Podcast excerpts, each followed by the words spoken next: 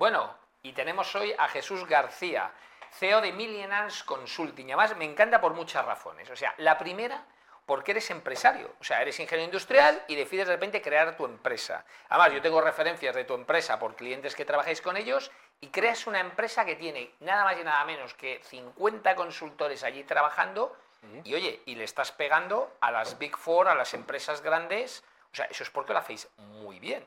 Sí, y porque nos lo pasamos también muy bien. Eh, la empresa se llama Millennials Consulting, somos un equipo de millennials, somos una generación que disfrutamos del trabajo y dentro de la empresa de millennials pues trabajamos una estrategia que se llama Employer Brand, donde eh, sumamos las, las marcas personales de todo nuestro equipo eh, se unen a la marca de la empresa, cosa que por ejemplo pues las, grandes empresas eh, son, los consultores son números. Claro, totalmente. Son ¿eh? números. ¿Y, cómo hacéis vosotros? Pues creo, que es una estrategia que viene a quedarse en muchísimas empresas, donde el, employer brand empoderiza o empodera al trabajador con su propia marca, porque todo lo que viene de tecnología, viene para quitar trabajos administrativos y darle poder a la persona, darle poder eh, de comunicación, dar poder de transmitir, darle poder de transformación digital, que son las personas, no, las herramientas, pero nosotros lo que hacemos en nuestra consultora y un poco lo que nos diferencia de todas es que realmente cada empleado tiene su propia marca, tiene sus propios nombres y apellidos y crece personalmente con una estrategia de employer brand. Es lo que es digitalizar los recursos humanos de una compañía. Eso es digitalizar. Qué bien. Oye, ¿y, por qué lo de millennials? O sea, ¿porque creéis que son todos millennials? millennials es porque, bueno, em, hay una, parte que somos generación millennials, pero la empresa no se llama por la generación millennials, se llama por eh, la forma de entender el mundo que entender que estamos en un mundo en beta, entender que es un mundo que siempre va a estar inacabado y que la forma de encontrar eh, la felicidad en este mundo inacabado, pues trata del día a día, es decir, de ir eh, creando y la importancia del camino. Venimos de otras generaciones donde el fin o, o la jubilación es el premio o la recompensa a muchos años de trabajo. ¿no? Nosotros somos una generación que mm, partida eh, damos más valor al camino, al trabajo día a día y al evolutivo de, las personas, al compartir información, al, enriquecerte día a día, eh, muchísimo más divertido y muchísimo más enriquecedor.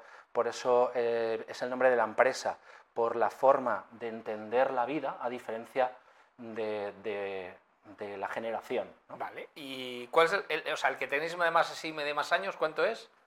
Bueno, tenemos, eh, eh, eh, tenemos gente de 60 años y de 55. Ah, entonces, ah, tenemos dos, dos, personas, ¿no? el resto somos menos de 35 años, toda la empresa. tenemos la parte de millennials no es, como te decía, no es solo la generación, es la forma de pensar.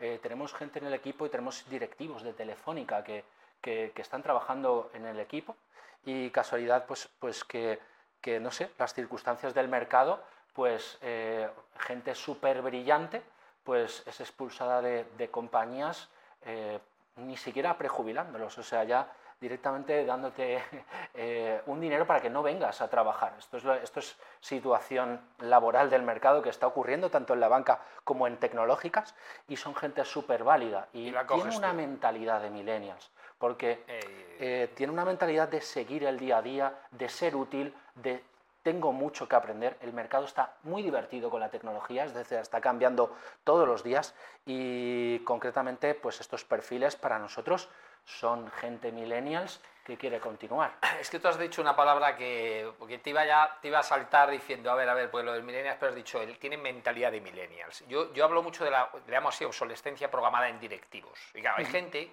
que se ha quedado obsoleta. Bueno, hemos visto antes la entrevista antes con la famosa ginecóloga, tío. Fíjate cómo ha incorporado la tecnología en lugar de rechafarla. Esas son las personas que de verdad valen y no se van a quedar obsoletas nunca. Sin embargo, hay gente que es verdad, a partir de una edad o sea, no tiene. Bueno, hoy en día, yo me lo encuentro todavía a diario, no solo empresas que no utilizan la inteligencia artificial, que lo prohíbe, que lo prohíbe, tú lo sabes. Empresas grandes. Y voy a decirlo, no voy a decir cuál, consultoras muy famosas, que, las, que tienen nombre que todo el mundo conoce, prohíben usar a sus consultores ChatGPT 4 para desarrollar su trabajo. Imagínate. No, bueno, pues Claro. para mí es eh, una parte impensable, ¿no? No, no, de, claro. de- de venir, la- de utilizar la tecnología. Y bueno, pues es que estamos, eh, pues eh, el miedo, eh, hay miedo en el mercado, hay una transformación digital muy rápida, hasta hay tecnología, y vengo a traeros tecnología, pues que va muchas veces mucho más rápido, o sea, hay tecnología que eh, a una velocidad se genera tecnología que no somos capaces ni siquiera de asumirla o, o- o- de entenderla o de utilizarla. ¿no? Y todo esto, yo siempre, pues en, en el tema de la IA, pues pongo e- el ejemplo ¿no? con la transforma, o sea, con, con la revolución industrial, ¿no? que, que cuando pues, eh, se creó el primer motor, lo primero que le pusieron pues eran eh, eh, dos platillos, ¿no? y, y el motor a vapor, pues lo primero que hacía era un mono con dos platillos. ¿no? Eh, yo creo que con la IA estamos en esta, en esta parte, ¿no? de, de- de que le estamos poniendo cosas a la IA y está en un mono dos platillos, pero en la revolución industrial llegó uno que dijo voy a poner los telares aquí, ¿no? y de repente cambió absolutamente todo. Eh, concretamente, pues en la gestión del dato, en la inteligencia del dato, que, que como comentábamos antes, pues oye, es que claro, los consultores llevan diciendo de que hay que trabajar el dato desde hace no sé cuánto. Digo, ya, ya, pero eh, es que ni se trabaja todavía, ni se trabaja, ni se sabe utilizar. Y ahora mismo llega un avance tecnológico cuando todavía ni siquiera hemos, hemos asumido lo anterior. Entonces estamos en un, en una- en un momento donde pues, hay mucho miedo y mucho proteccionismo a, a puestos de trabajo, que es un tema muy interesante también, el de que estamos en un país donde se protege al puesto de trabajo y no a la persona. Esto es, esto es otra, otra cosa, ¿no? Entonces, el proteccionismo de este que me hablas de directivos, de, de- de sillas calientes, de, de- todo esto, pues realmente no están trabajando la persona, sino están trabajando el puesto de Fíjate trabajo. que nos acabamos de conocer hoy, pero yo el- de todo lo que hablo es del trabajo absolutamente libre, pagar solo, no por horas, o sea, ni por, ni por tal, solo por resultados. Y estamos en una sociedad que la gente tiene salario fijo y horario fijo, o sea, absurdo, pero mucha transformación digital y seguimos como en el siglo pasado. Pero déjame hacerte una, una reflexión. Fíjate, yo, yo hace muchos años trabajé en PricewaterhouseCoopers y, claro, a nivel consultoría me conocía todos los sistemas, todas las novedades y todo. A lo largo ya dejé, pasé a una, a una multinacional y luego ahora soy empresario desde hace muchos años. Yo todos los años he escuchado cosas sobre la tecnología, todos los días. Escucha, yo decía, Sí. ¿pero qué me está contando esto? Si yo tengo presentaciones del siglo XX que hablaban exactamente lo mismo. No había evolucionado nada. A mí cuando me cuentan nuevo SAP digo, mira, escucha, que no me cuentes películas. Pero es cierto que con la inteligencia artificial sí he visto un punto de inflexión totalmente distinto. Ujú. O sea, no he visto nada igual ni parecido a lo que había antes. Eso sí, ¿tú qué opinas de esto? Yo, yo opino que, que sí, es un cambio muy disruptivo, eh, cambian las formas de trabajar de todo, es decir, todo. absolutamente todo. Quiero enseñaros una parte de, de que vengo a- aquí, todo lo que tengo aquí Es delante, verdad, para es enseñaros eh, un, un cambio, por ejemplo, en toda la compañía. Actualmente estamos trabajando con dos equipos, toda Ajá. la compañía, todo el mundo tiene dos equipos para empezar a trabajar. Vengo a traeros y a comentaros un, un dis- un dispositivo para eh, un equipo solo para que trabajen IAS, para que trabajen bots, para que trabajen cuadros de mando. Y luego otro para trabajar con cliente. Es decir, ya eh, vamos a, a equipos dedicados para la inteligencia artificial. Eso es un cambio disruptivo de todos los procesos de la compañía. Y, y todo eso pues da mucho miedito eh, eh, a, a mucha gente. ¿no? Y, pero eso es lo divertido. Eso es lo divertido y lo que, y lo que viene. ¿no? Vengo, Enséñame, enséñame eso porque lo he vengo- visto yo, es, es espectacular. Sí, bueno, ve- vengo a contarte de que traigo el primer ordenador reciclado de- del planeta. Es una colaboración entre Google, un partner nuestro, eh, con la parte de Chromebook, eh, sistemas operativos conectados a la nube para, para agilizar la velocidad de trabajar en nube y ya no trabajar en local.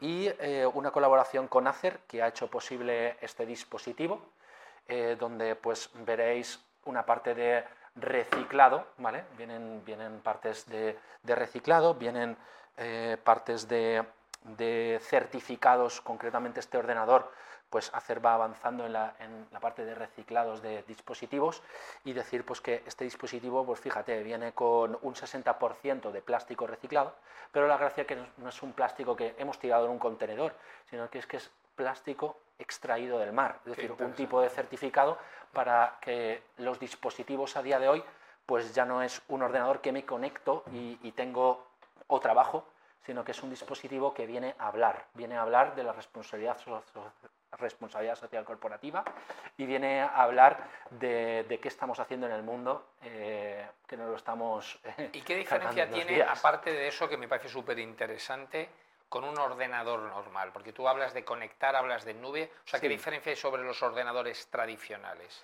Eh, la, parte, mm. bueno, tiene un sistema operativo, se llama Chromebook, es el creador, es Google, es el sistema operativo de Google, trabaja mucho con las cuentas de correo.